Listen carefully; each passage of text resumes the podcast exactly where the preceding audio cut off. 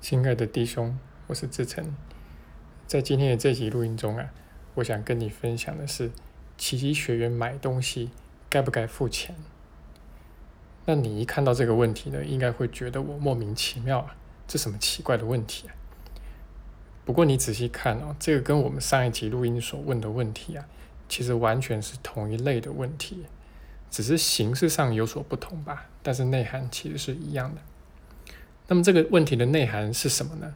也就是说，如果一件事情大家都这么做，也认为这么做是天经地义的，那甚至就是一个社会或者是道德的规范的话，那么我们该不该从众呢？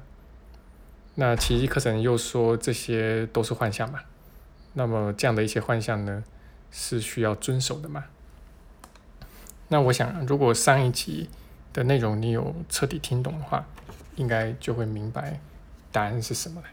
不过今天呢，我还是想要再更为深入一些来谈一谈这个事情。那我们已经说了啊，就说这个幻象层面的事呢，你做与不做其实并不是很重要啊。那么其实也都可以，不过有一个前提啊，前提就是你内心平安。哦，那当然你买东西也可以不付钱嘛。不过如果你这么做，你内心真的完全平安的话，当然没有问题啊。那前提是这个不是装出来的一种平安嘛，不是刻意出来的一种平安嘛。好，就像前面讲的，不是刻意去展露的一种状态，因为任何的刻意其实也都是出自于小我了。那当然，我们也会去问一个反面的问题嘛，就是那为什么不付钱呢？这个不付钱的动机到底是什么呢？动机永远是最重要的。好，那么就奇迹课程来看呢，其实任何的社会规范呢都没有对与不对。好，那你会发现社会规范这个东西在历史的长河中，它其实一直在变，一直在变的。那所以你如果去看一看远古的一些。民主啊，或者现存的一些少数民族啊，他们的一些所谓社会规范，包括一些法律啊，你可能会大开眼界。但是在他们看来呢，我们的规范可能一样非常的疯狂啊！啊，比如说你能够想象，当你在跟伴侣做爱的时候，然后有一群人在旁边围观，然后甚至这个社会的领导啊，就是。酋长吧，因为少数民族啊，还在旁边给你指手画脚，知道你该怎么做。不过这没有发生在很久以前啊，就是一百多年前的大溪地这个地方，他们就是这样的，这是他们的习俗，他们觉得很 OK，但我们会觉得很不 OK 啊。那其实所谓社会规范呢，说穿了就是一时一地啊，人们发明出的一种协作的方式啊。协同的方式啊，否则每次人们聚在一起要合作一些事情的时候，都要重新的去讨论游戏规则该怎么办。那怎么样，真的就太麻烦了嘛？哦，但是不管怎么说，社会规范它还是无关对错啦，只是一时一地人们找到了一种人们认为最合理、最好的一种协同协作的方式而已啦。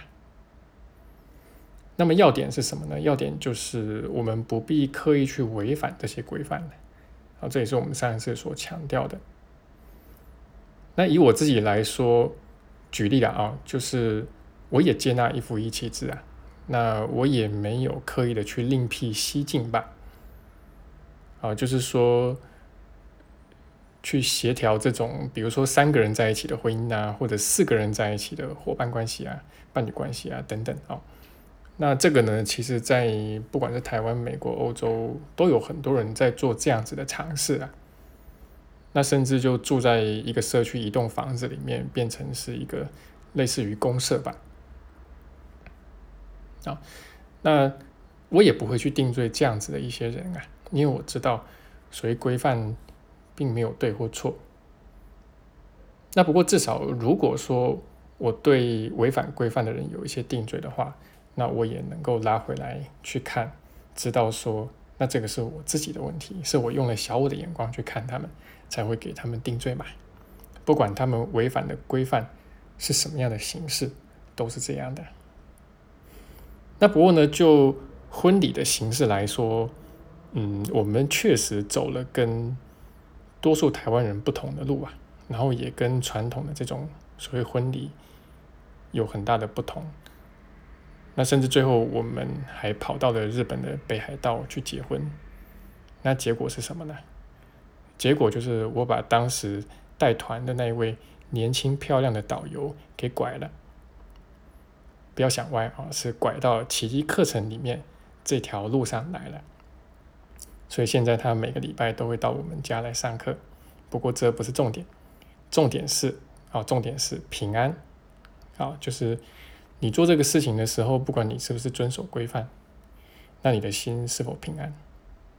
好，那就我刚刚讲的事情来说，我会去主要去注意的就是说，那我做了跟。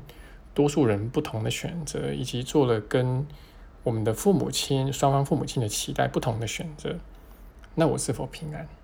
还是说我做这个选择是想要去刻意彰显出哦，因为我很灵性，因为我学奇迹课程，因为我看破了幻象，所以呢，种种的形式我都不要了。